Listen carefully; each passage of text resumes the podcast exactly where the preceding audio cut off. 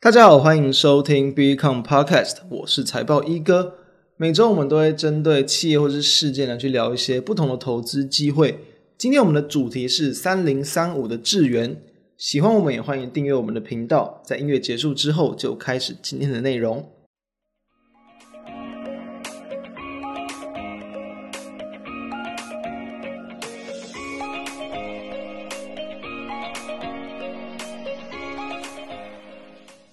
在进入到今天的主题之前呢，我们先来聊一下面板股。为什么？就是因为在我们录制的时间十月二十八号，诶，面板股表现非常强，就是因为二四零九的友达，它公布了第三季的财报，优于市场的预期，表现很好，所以有激励到股价在一早盘就几乎是快要攻到涨停，然后都是维持在高档震荡，收盘也有接近九趴的涨幅，算是一扫在最近这几个月这样弱势整理以来的一个阴霾。诶，好。既然股价大幅度的反弹，我们就来看一下，大家记不记得哦？先前几次我们在谈面板股，其实我们就谈到嘛，以当时候的情况来看，其实面板股我们建议大家其实不适合做长做长哦。为什么？就是因为其实以它目前的一个这个其实呃蛮多数的这个尺寸的一个这个面板都已经在往下去叠价，以及这个法人的比较偏空的一个看法来讲，很难去吸引到大部分市场的资金跟买盘。所以当时我们的结论就是说，不要做长，但是你可以做短。但是做短该怎么做？两种做法，一种就是说，你等到它的利多，诶真的爆了出来，一有利多，你可能隔天它股价一开盘，可能还没有看到涨停，可能在比如说五趴、六趴、七趴，哦，不知道多少趴，但是你觉得它还有一定的空间，你就直接去抢进去，你不要在那种可能真的市场当天已经涨了非常多，会碰到涨停，你才想要抢，这样的一个情况，它会来的这个比较风险大一点。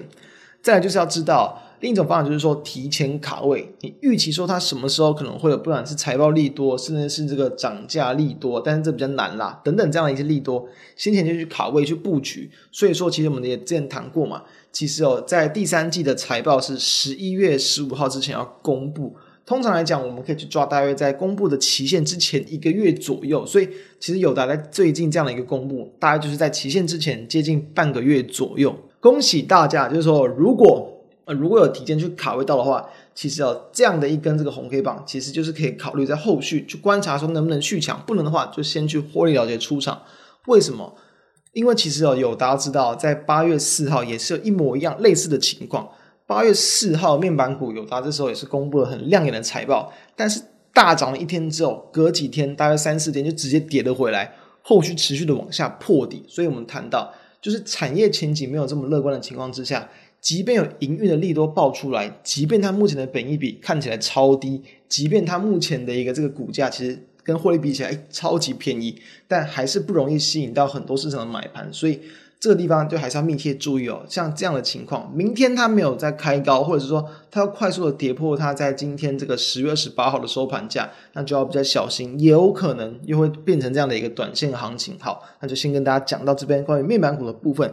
接下来我们就进入到今天的一个主题哦，三零三五的智原，因为智原其实在我们录制的当天，然后跟前一天也是连续两天的涨停，非常的强势，近期的波段涨幅其实已经快要来到一个倍数的涨幅，所以我们就要来看一下。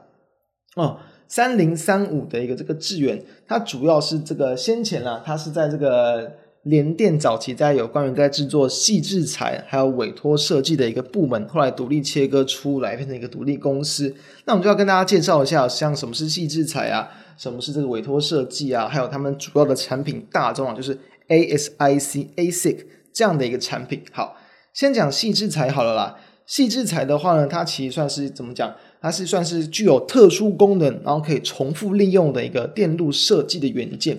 它的一个英文，因为其实我们在讲矽智财，可能大家会常听到像是 IP 哦，IP 就是 intellectual property，有点类似一个智慧财产权的概念，就是它是一个 IC 设计的基础，类似像一个专利凭证，或是你们程式源码码的一个著作权。你有这样的一个东西之后，你就可以让你的 IC 设计的过程可以。更有效的去这个提高效率，节省很多时间呐、然后呢，也可以在这样的设计之中提供这样的一个可以重新使用的模组，就可以让客户啦，主要就是 IC 设计的业者，还有系统的厂商，让他们有这样的一个更方便、更快速的一个解决方案。那这一块部分占了他们的一个营运比重，以去年来讲，大概是十五趴左右。然后其实有市调机构是谈到说，其实这个 IP 就是细制材的一个市场。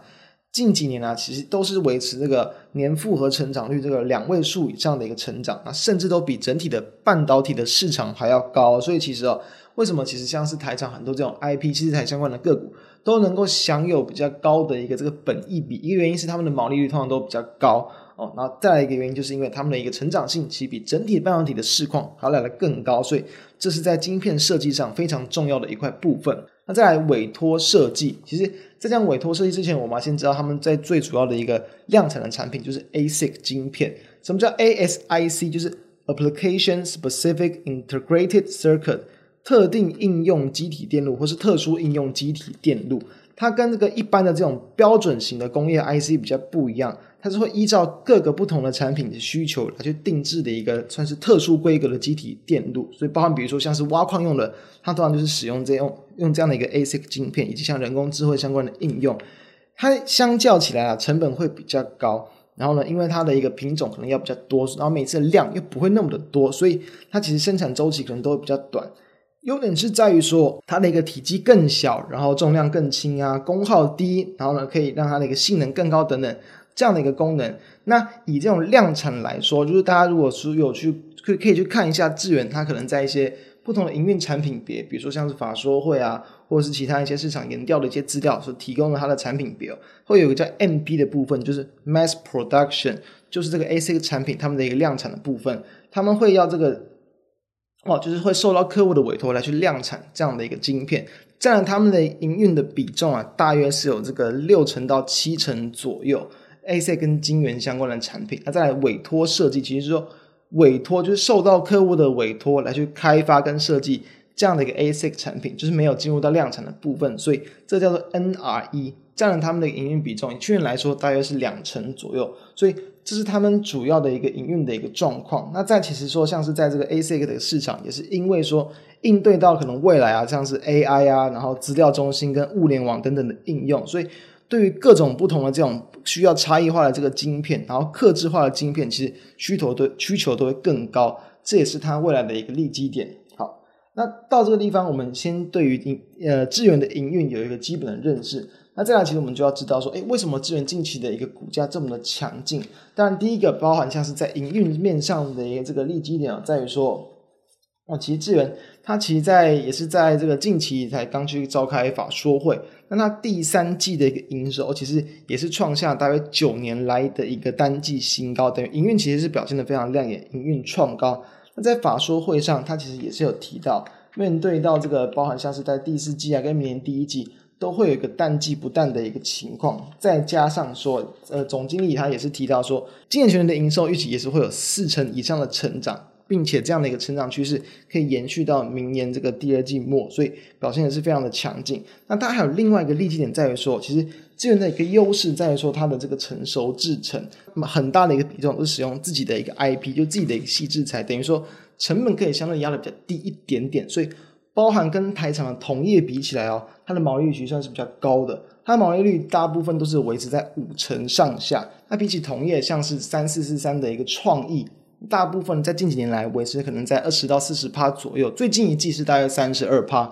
那像三六六一的世星，近几年也是大概维持在三十到五十趴左右，近一季也是三十四趴，等于说它的一个这个毛利率可以算是在同业之中的这个就是表现最好的一个情况。那在目前其实市场在预估它的一个这个获利的一个状况了，以今年来讲，其实普遍。会有预期到可能会有来到这个三块五到四块钱之间，是一个比较粗估的一个计算。我们这边先不做太精确的一个预估，但是到了明年呢，其实哦市场是有可以预估到甚至七到八七到八块，甚至是有来到这个可能八块九块以上，等于说也是大约有跟今年比起来可能有倍数以上的涨幅。为什么涨了这么多？就是我们谈到其实说原本其实像是在 ASIC 市场本来是比较偏向少量多样为主。但是基本他们是慢慢提高到从原本的少量多样，提高到这种多量多样的一个这个情况，可以让它量产之后，整体的一个毛利率也可以有机会大幅度的提升。同时明年啦，包含像比如说它有一些利基型的一些新产品，包含像可能三十二位元的一些微控制器啊，然后一些智慧电表等等，就是说他们要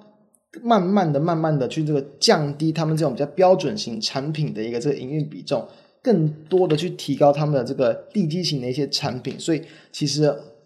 我，目前市场再去估计哦，他们在包含像是在 NRE 跟这个就是委托设计跟这个矽智财的一个这个产品比重上面，其实到明年来讲，可能不会有太显著的一个这个成长哦。但是哦，从刚刚谈到这个 ASIC 晶片的量产的部分，到明年甚至是可能有来到这个七成八成，甚至也是倍数的一个成长，是非常大幅度的跳增。所以它目前的一个这个订单满载，还有市场的一个这个供需吃紧，其实。都会是激励到它这个未来的一个这个营运持续提升的一个原因。那再从其本益比的角度来看，近期的智源的一个股价其实已经来到了接近两百块钱左右。以今年市场大家抓它可能会赚到，比如说四块多左右哦。对，那两百块股价其实也是大约有可能来到这个三呃四五十倍的一个这个本益比。那也目前已公布就是在近四季的一个这个获利去算。它本益比大约是有来到呃六十几倍，大概在六十三、六十四倍左右。那其实另外两家同业，包含像是创意跟世芯，其实也是差不多的。那当然了，呃，本益比对于这种比较偏向高毛利，然后 IC 设计甚至是 IP 业者来说，一般它的一个浮动都会比较大，所以比较难用一个定性的一个值来去做一个预估。所以说，我们这边会建议大家再去操这样、这样、这种类似这相关的这种类股或者是股票的过程之中。短线上它气势强，你当然可以跟着做。包含像目前我们在介绍的情况，就是因为确实哦，其实哦，包含像是呃目前的股价，它其实算是从十月以来，现在几乎是一路的一个往上攻。大约就是在这个十月八号，股价创新高之后，就很快速的往上攻，短短的时间就从一百三十直接来到接近两百块，非常的强劲。那通常就是说，它股价经过这种创高或是这种带比较大的量啊，往上去冲高转强之后。通常都会有这样比较明显的一波的行情，都可以沿着五日均线去做操作。当它股价开始跌破五日均线、跌破月线，进入修正，这种时候就可以沿着长期均线去做观察，通常是季线。因为其实很明显的可以看到，资源的股价大概从这个八月份、九月以来，缓步的一个震荡、震荡，一下走高，一下压回来，但是几乎都是沿着季线往上走，所以长线成长趋势很强劲的公司，股价一定会有很强劲的这种呃，算是可以说主升段或是攻击段。也一定会有常见的一个整理段，因为其实这几档公司，我们把时间点往前拉，都会看到过程之中一定是有进入高档震荡，甚至是大幅拉回的时候。所以沿着长天年均线去做观察，去做这种逢低的承接跟布局。然后呢，短线上当股价它很强劲，股价正乖力很大的时候，就沿着短均线去做操作。这是我们对于资源这样这种长期成长性很强劲的看法。所以面对到这样就是呃比较难去用本益比评估，因为我们刚刚谈到，其实说。它明年的一个这个估计啊，其实当然你要以它的一个获利来看，如果真的有机会来到九块这个甚至八块钱以上，你对照，即便你用比较低的本益比，低于目前同院，你可能抓个四十倍、五十倍，诶，说实话，其实它都还有蛮大的成长空间。所以其实它当然未来的成长性跟股价的一个空间，我们认为是不小，但是一定会经过比较大幅度的震荡，所以就要取决于我们使用不同的角度怎么去看。短线就照着线做，长线的话就是。等待拉回布局的机会，这是我们的看法。那以上就是我们对于资源的看法，希望对大家有帮助。那我们就下周再见，大家拜拜。